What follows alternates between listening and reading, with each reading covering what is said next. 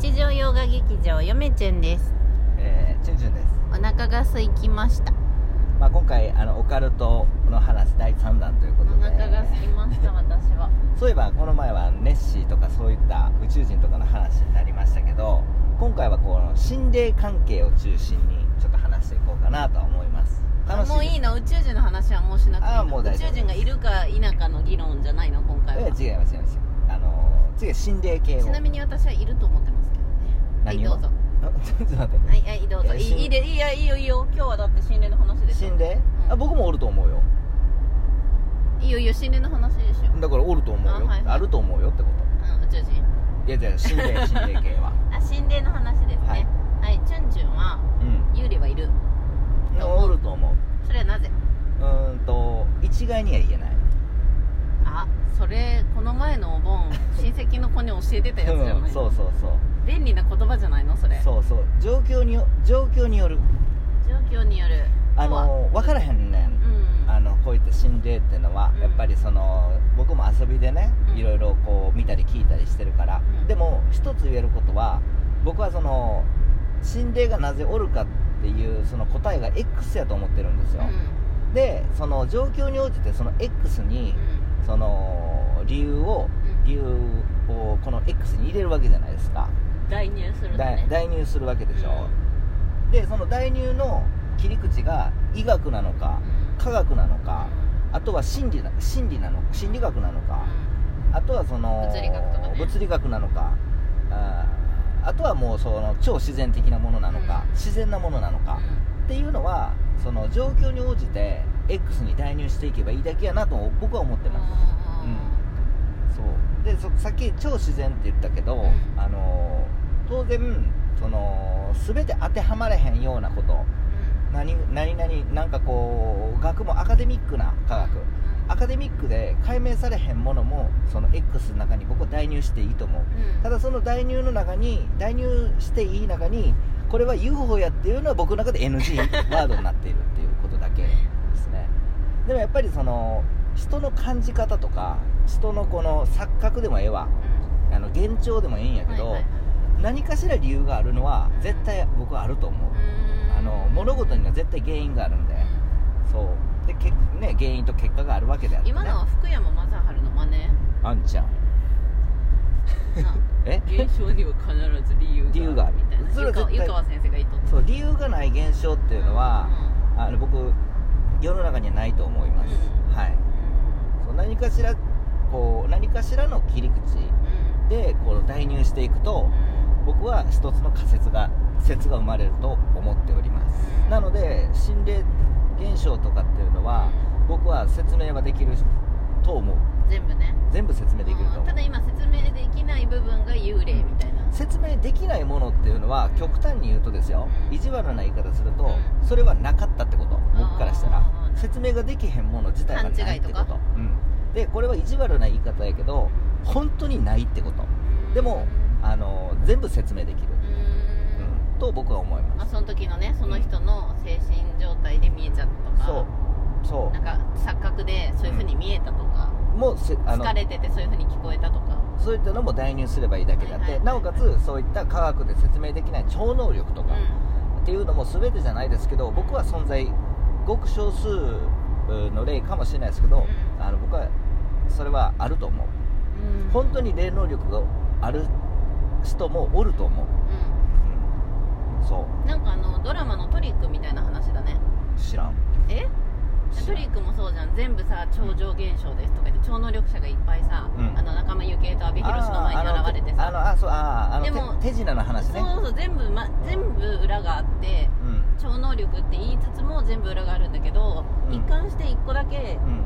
あの全部ちょっと説明のつかないことがちょっとずつ起こっててう、んその結果が最後に分かるっていう感じなんだけどね、はいはいはいまあ僕はその霊は信じるしでもその全てが全てその科学じゃないもので、うん。その説明科学じゃない科学では説明できないものでうん。説明できるとはうん。僕は思っていないってことうんなのかな、だから僕は一概には言えないって言葉を使いましたね、うん。でじゃあチュンチュンにとっての幽霊っていうのは何なの？だから一概には言えないってこと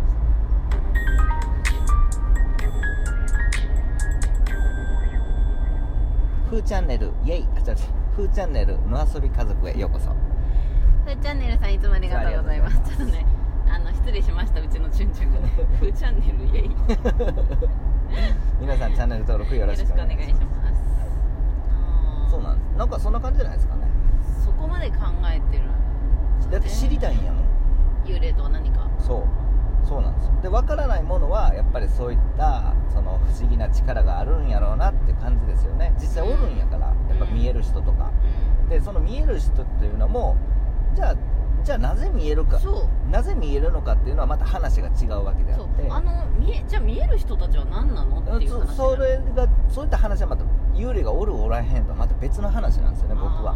なんかあれかななんかちょっと遺伝子の関係で、うん。見える人はうん。脳の作りがちょっと違ってるとか、っていうそのだからさっきは X でしたけど次うん。Y になるわけですよね、うん。そうなってくると、うん。また別の話になってくうんるん。で、じゃあなんで見える人と見えへん人がおるのっていうのは Y の中にまたその脳って言いましたけど、脳科学か知らんけど、あの代入すればいいだけであって、うんうんそういうもんじゃないかなと僕は思いますけどね、ただ単に右利き左利きみたいな感じで、うん。まあ、たまたま見えるたまたま見えないそうだから僕今言ったことは井上遠慮の妖怪学のその体系的な学問にしようと井上遠慮は明治時代にうん。妖怪学っていうのを、あの医学とか全て教育学も全部ひっくるめてうん。説明しようっていう姿勢井上遠慮の姿勢解明していこうっていう姿勢にちょっと近いかもしれないですね、うん、井上遠慮に寄せてるのね。寄せてるっていうかあれが納得した自分の中で ああそういう風にしないとあの人今の人間世界ではその目に見えない心霊とかそのお化けとか妖怪とかっていうのを説明できへんのやなと。そう思いますよ、だって感じたものとか見たものやから主観的なものなんでね。そう全部主観やもんなこれそう。実は。そうなんですよ。うん。だからでも当の本人はいや絶対そう。だって僕だって火の玉見ましたもん。空あなんか言ってたあのね YouTube の方で、うん。あの僕は鬼火やと思ってたんですけど、うん。妖怪ねあの油返しやと、うん。あれは。確信しました。そう。でも昔からあの,、まあ、そのあのあの地地方でねあの兵庫県伊丹市実家なんですけど、そこでは油返しっていう妖怪っていう話があるんですよね昔から。だから僕あれ小学校の時夜空みパッとひ、ね、空見た時に本当に火の玉火の玉っていうか火。火見たんですよ。うん。で音鳴っとったんですよ。で大人になって最近気づいた。あれは油返しやと。当時あの兵庫県伊丹市であの伝承があるんですよね。その誰か見たんでしょ？一緒のものを、うん、あれどうやって説明するのって僕思うんですよね。はいはい。マジで火やったよ。赤々と。本当に火。あの松明とかの火がさ空でえー飛んでるんやから、そんなことないよね。音立ててだって火って火種がないと燃えないものだからうおかしいよね。火薬が宙に浮いてる状態ってことでしょ要は。んで伝承とその一緒の方向やった。しあのあほほ方角が。うん方角が。うん。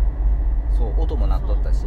その油返しっていう妖怪っていう伝承があって、その兵庫県伊丹市だけじゃないんですけどあのちょっとあるんですよね。チラチラっと。その辺で、まあ、し比叡山の話にもなるんですけど確かあじゃああの中山寺っていう寺があって、うん。僕の名前つけてもらったお寺あるんですけど、うん。そこの話にもなるんですけど、あの一緒のもの見たなと昔の人。と、うん、あれちょっと説明できへんっていうか、まあ、説明したところで、うん。まあ、それは X への何かしらなものを代入したんでしょって感じなんですよ僕からしたら、うん、そうなんですよ、まあ、人間死んでみないと分からへんっていうのがありますよねやっぱりね、ただ死んだら本当にわかるんだろうかうんあそれもまた分からない話であって、うん、でも実際その死んだところでそういったその思考が働くんかどうかもし霊体とかになったとしても、僕は感情やと思ってるんで霊体は、あのいその意識的な感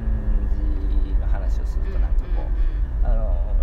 とかそういったのはなくなるんじゃないかなとは思います、欲とか、そういったのはなくてあの欲っていうか言い方あれやけどなんか普通生きとって人間が脳で働いて脳をいかこう働かしてる部分は僕は肉体ありきの話であって、はいはい霊体とかもしあるんならば、なんかこう感情的なものやとは思うんですけどね、うん。そもそも霊体になればそんな気持ちがなくなるんちゃう？なんか。うんとか僕は思っちゃうんですけどね、えー、そういうことを考えるんやね。そうそうそう、ううんだからこのオカルトって話もそういったその姿勢でやってくれた方が僕はそのスッと入るよね。